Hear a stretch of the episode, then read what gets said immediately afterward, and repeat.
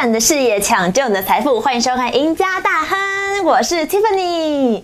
哇，我们三月份的消息呢，全球的投资人都非常的关注，也非常的关心。像是呢，除了乌俄战争后续的发展之外，美国联准会的利率政策也是大家非常关心的议题。那在昨天三月三号的时间呢，美国联准会的主席鲍尔他就在国会听证会上提到了，他将会在今年的三月基准利率将调升一码，但是如果通膨持续的居高不下，那有可能会更大幅度的来调升利率的政策。那所以呢，哎，这个态度上好像有点转变。这一开始大家市场讨论说可能会到三码、两码都有可能，哇，最后我们升一码。哇，好像从了一开始的超鹰派到现在，哎，变很保守的鸽派，这是为什么呢？而且这会不会影响到我们许多投资人的投资的布局跟政策？这会是一个利多消息吗？所以今天节目当中，我们邀请到我们的财经专家，我们的风全富全富哥来到现场喽。哎，各位投资人大家好，哎，那我想哈，呃。这个讯息当然是让市场有点 shock，就是哎，怎么这样子？对，怎么？所以，所以前天晚上美股大涨嘛。嗯。那但你说它是不是利多？当然也是利多，但是这个是只是短线上利多。哦。它事实上并不会因为它只剩一码通膨就解决。对。所以我觉得它基本上 FED，我觉得它政策应该是也是受到这个俄乌情势的干扰。嗯。这个是无可厚非了，因为它它怕万一它一次又升两码，甚至于。传闻市场有人喊三嘛？如果真的这样子的话，万一资本市场失控，那它后面更难收尾。嗯，那下半年还有选举了，不用选，所以钱不能收太快，这样子。对，所以所以你应该来讲，美国它最在乎就是这个资本市场哦。你等于说，当你通货膨胀已经压缩了呃消费者的购买力之后，如果你这时候啊这个这个万一升太快，资本市场万一崩掉的话，不小心啊跌太快的话。那财富效应会变成让他的经济哈就急缩，那对他们不利。好，所以他他也所以他有淡书嘛，他说虽然啊我们还是照这个原来的计划会升息，好这拍板但是那个老鹰都躲起来了，好是生意嘛。但是我刚刚讲说他后面有淡书说，如果通膨的压力持续居高还是持续居高不下的话，那他后面他还是脚步会。越来越快，嗯，哦，所以其实，所以中性来讲，短线是利多，大家舒松一口气，然后短线反弹。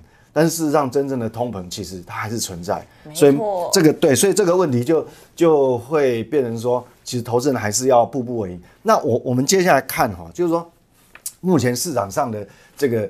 呃，我们看这个 Fed Watch 哦，Fed Watch 是值得参考是在哪边呢？因为事实上哦，跟各位投资人报告一下，就 Fed Watch 本身它是等于说这个华尔街的利率期货交易市场。嗯，好，那这个是用钱交易出来的，这不是民，这不是市调什么民调什么东西。所以我们讲，我常讲一句话，就人会骗人钱不会骗人。对，数据这个，哎，钱不会骗人，这钱交易出来的嘛。那我们看画面上这个图的话，我们可以很显然看到，我早上拿到数据是三月一号了，但今天哈呃可能还有更新的数据。不过原则上，我们看曲线图来看，大概哈今年的升息次数的几率会落在这个升息五码哦，到呃就四到五，五是最高，目前看的是最高三十三趴，但是六码的几率也是有十九趴哦。哦哟，哦所以也是很高。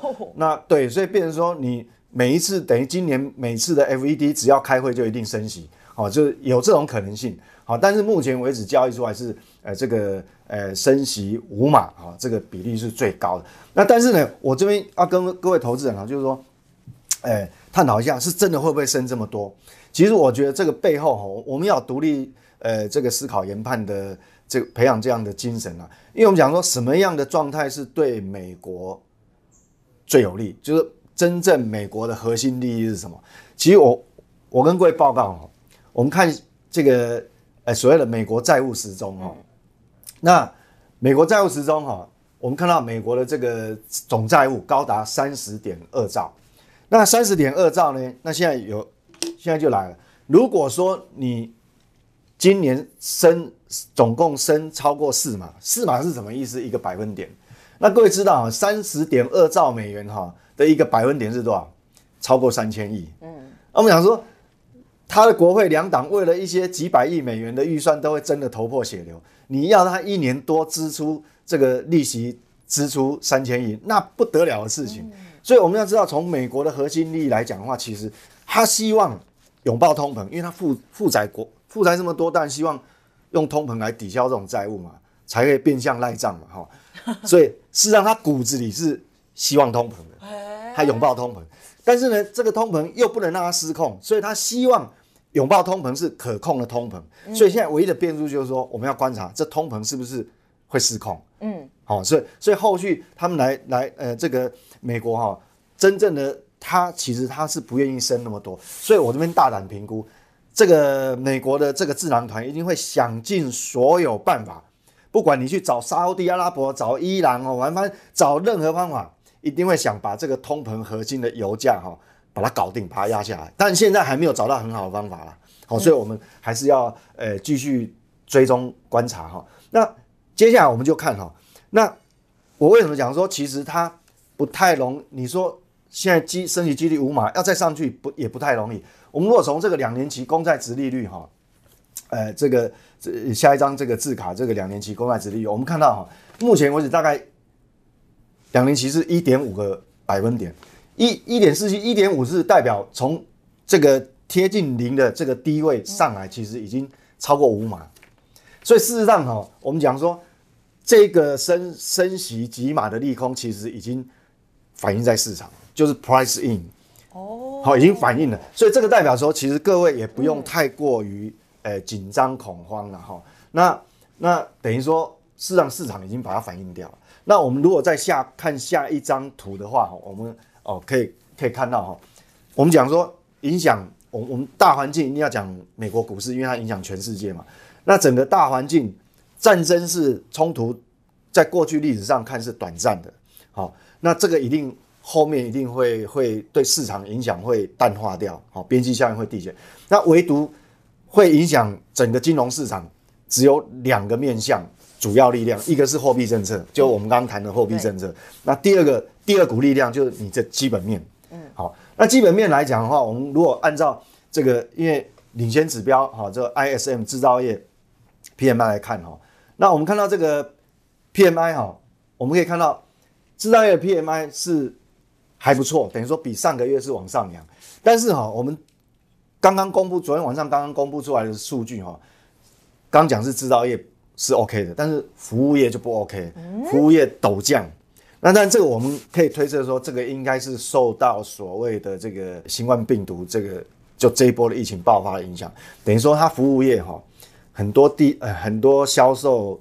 呃，服服务业的销售啊，它还是受干扰。嗯，好，那变成说就抵消掉了哈。我想制造业是很好，那但是呢，服务业是掉下来，所以变成说我们可以看到美股最近就感觉好像利空出尽，冲上去，但是冲上去它还是冲不高，它马上又掉回来。所以原则上我们讲从这边做个结论研判，就是说美国理论上哈这样看应该是处于就是一个区间整理，所以就是说反弹。你也先不要高兴过头，不要太乐观。但是如果它连续下跌呢？呃，基本上哈，短线上你也不用过度悲观。所谓的不用过度悲观，是说因为过去的一个多礼拜有几种大利空，你看要升息，又讨论缩表，嗯，又有战争的威胁，连几乎你能想象的利空，然后油价要暴涨，嗯，那还有什么？还有什么利空比这大？所有利空一次出来。那别人把这个市场哦风险偏好比较低的人全部都赶出市场，所以它跌下去很深哦，但马上就弹完就利空出尽，等于筹码干净了。嗯，好，所以说，呃，变短线就变僵持在这个地方，就因为有重大利空测出来的支撑，事实上我们是，呃，是短线上是可以，呃，市场测出来其实是最准确的啦。哈，好，那我们再看到这个画面上哈，画面上这个基本面的持续力道到底还会多久？我们看到。美国制造业 PMI 的新，我们里面最重要的两个项目啊，叫新订单跟呃客户存货。就新订单蓝色的曲线，我们可以看到哈，这个蓝色的曲线呢，它是往上扬，好，新的数据是往上扬，就我红色箭头指的那个部分哈，是往上扬的。那这个红色这一条是，呃，蓝色的是往上扬，对，蓝色往上扬，那是新订单。那红色的部分呢，是客户端的库存。嗯嗯。那意思就是说，我的新订单，我接的订单增加，嗯，那客户的。这个客户端的存货是稍微往下掉哦，有点勾下来，红色的曲线，有有？那这两个相减的话，剪刀差就是我们画面上看到这个呃呃橘红色的这个柱状体哦，它是比上个月增增加的。那代表什么意思？就是说，事实上我们讲整个基本面的景气循环哦，是一个呃比较短周期叫补库存的循环，等于代表这个补库存的循环是还没有结束。为什么？因为我们看到很明显的哈，从目测的看，就你知道知道蓝色曲线跟红色曲线的开口还蛮大的。好，在历史上还蛮大，代表这个基本面的补库存的需求还有一段时间，所以这个是呃基本面的力量是正向的。那货币政策当然现在后面还是要继续升息嘛，嗯，好，那这个是有点负向，所以这两股力量是有点抵消。哦，对，那如果我们再继续呃接下去看的说，那除了我们讲说我们整个讲投资要整大环境，我们全球最大经济体是美国，第二大是谁？中国，所以我们要关心一下我们我们就在我们隔壁哈。那中国呢？中国这个 PMI 数据出来之后，好，这个有制造业，也有这个服务业，哈，两条曲线，我们也看哈，两条曲线都是比上个月的数据微幅的上增加，所以代表它也是正向。其实我上个月看到这个数据是往下掉，其实我也蛮担心的，怕掉到通常那个荣枯线五十如果跌破的话，那就不太妙，因为我们我们台湾的对外贸易的依赖度哦，就以中国的市场哦，我们外贸。对它依赖度高达四十个百分点。嗯，好，那既然它也是开始慢慢转好，虽然速度非常慢，但至少呃，我觉得还是正向的。好，不是往下。好，那好，那我们看完这个两个大的经济体后，那我我我们再看下一页哈。我们细部哈，细部呃数据很重要，就说这个 PMI，中国的 PMI 哈，它它。新订单最重要，我们还是看新订单，好，因为这是领先指标。那新订单我跟客户端的成品库存的这个比较呢，哦，你看库存也是往下掉，代表终端是有一点缺货的哈，去化还蛮顺利。那蓝色曲线往上，代表接的订单又增加，那代表这个景气是也是转好的。所以整个来讲，我现在一个结论就是说，我们整个大环境的结论来看哦，不管是美国还是中国。都诶，基本面来讲算是诶，虽然还不是很满意，但是是可以接受的哦。诶，所以啊，是接下来当然就是看呃大环境、货币政策呃也已经呃拍板了嘛，今天升息嘛，那基本面是渐渐的慢慢往上走。所以说哈，接下来应该来讲最关键的只剩下就是说这个。通膨压力能不能解决的问题？嗯，那通膨压力我们知道哈，最近我我我我当然我有带几张字卡，我快速的让大家浏览一遍哈，因为时间的关系。其实你看最近的焦点就是通膨压力，其实过去只有一个变数叫原油，但现在有个新变数了，黄小玉、黄豆、黄豆、玉米、小麦。对，那我我们在录这个节目的时候，现在这个时间早上啊，一早那个小麦又涨停板。嗯。不是个股涨停板，是期货涨停板哈，而且已经连续三天涨停板。所以，我们从市场面的几个期货商品来看看。对，所以我们可以看到，我我我们也看到那个等于说这样来会会会造成哈，呃，就是说，FED 虽然讲说今天是呃三月是升息一码，但是其实它真正问题没有解决。我刚刚一开始讲真正问题没有解决，其实就在这个地方，因为我们讲说本来就一个原油已经够够头大，现在连这个这个这个食品粮粮食，我想。粮食是很重要，在国际市场，因为每次有地缘政治冲突哈，其实追根究底都是哈吃不饱，就是难民哦。那你粮食涨了，当然就就不不得了哈。那最后我们反好，所以这个要解决。那最后我们反射到市场上，我们来看哈，我们要怎么应对这个市场？我们看目前画面上看到这个是道琼哦，那道琼我画了一条横线，黑呃这个黑的这个横线哦，这个是很重要的一个支撑点，因为这个支撑点是有效的，因为我们。有有有这个地缘冲突的利空啦，有升息的利空啦，油价暴涨利空啦，什么一大堆的利空打出来了，好，那没有破收脚上去，所以未来这这个横线这个位置哦，道琼大概在三万三千点左右，所以我们投资人如果说你有在交易这个呃国际的商品，或是你在研判国际市场多空哦，那这条线都很重要，在未来呃未来一段时间，好，这个三万三这个黑色这个横线哦，就不要跌破，那跌破的话可能。整个全对全球的市场可能整个又扭转掉。嗯，那我们来看跟台台股最关联最大的是纳斯达克啊。那这个是纳斯达克期货。那我画了两条线。哪两条？哎，第一条线是在一万四千四百点附近，好，纳斯达克期货。那第二条底下是在一万三附近。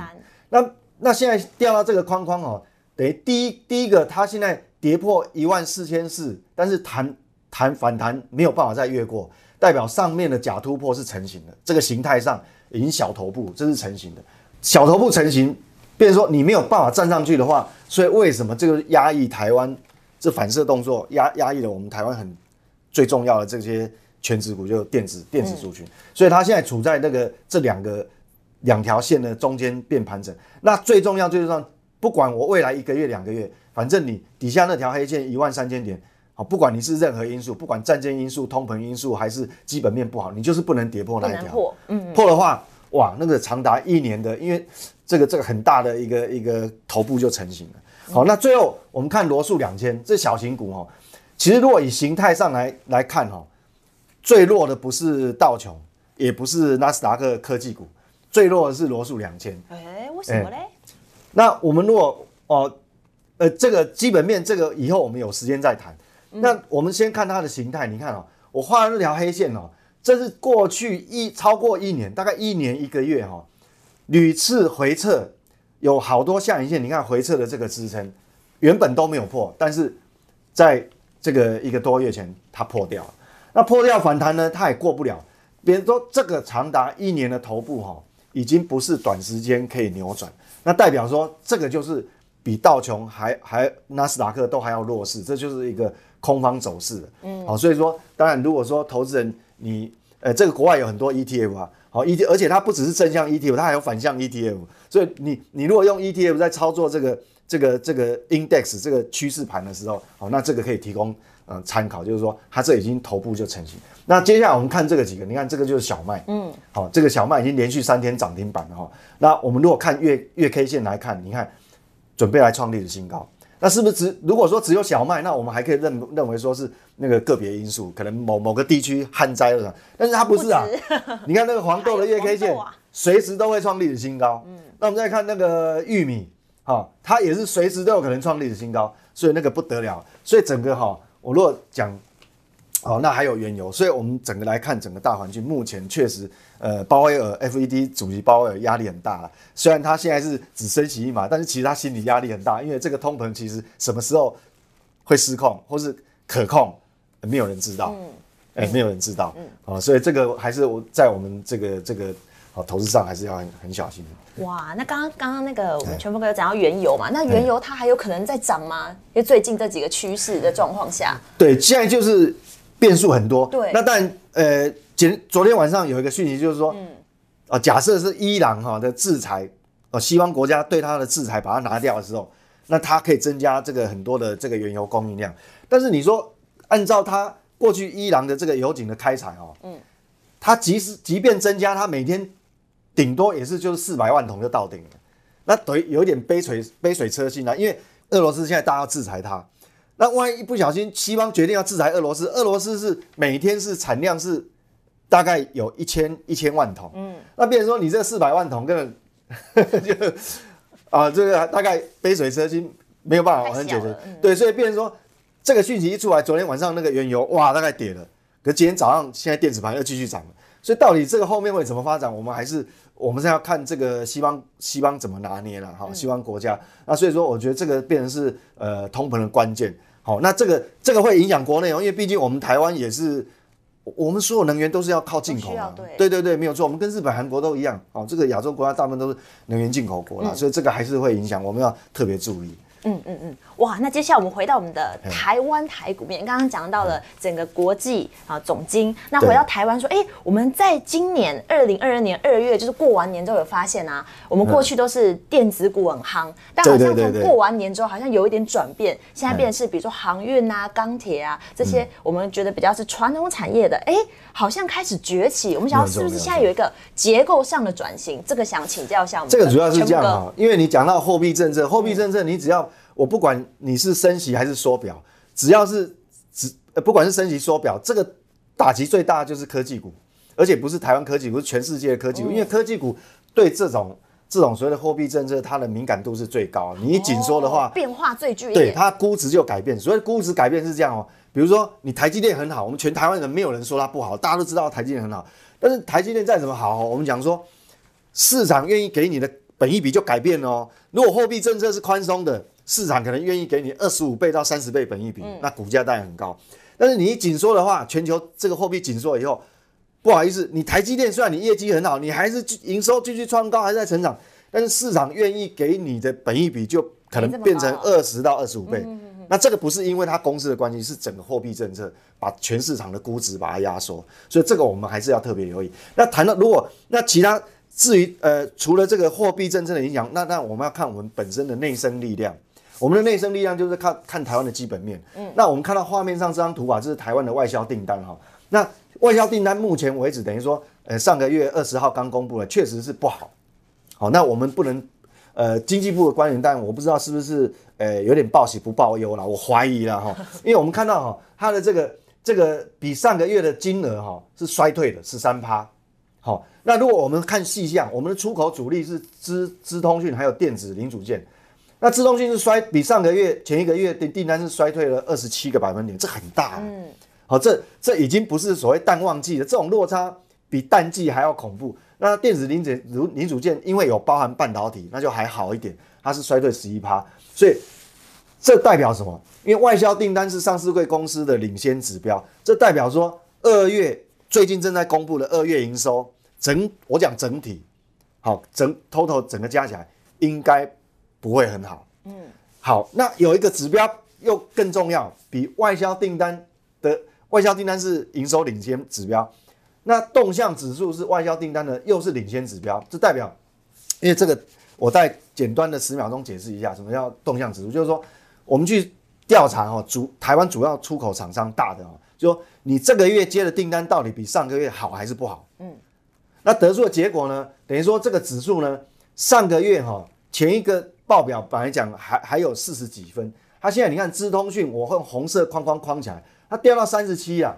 电子产品三十六了，哇，不得了！本来还有四十几，现在掉到三十几。好，那右手边是用金额统计，哦，左边是加速。那金额统计也并不好哦。你看那电子零组件都跌破四十，这代表哦，三月二十号啊，应呃二十号还二十一号，好要公布的台湾外销订单不会好，不会好，除非这个数据是是误差很大，嗯，好不会好。所以变成说，以基本面来讲哈，即便我们看到台股。哦，比如像过去几个交易日它有反弹，但是你也不能掉以轻心，不能太乐观。为什么？因为外销订单已经告诉我，其实后面接单的数量，上市贵公司接单的数量其实是递减的速度很快。哦，所以这个就要小心。所以变成说，以这样来看的话，台湾变成说，这个以以加权指数来看，就会被压缩在一个区间。嗯，就是说你虽然反弹，但是你不要期待太深。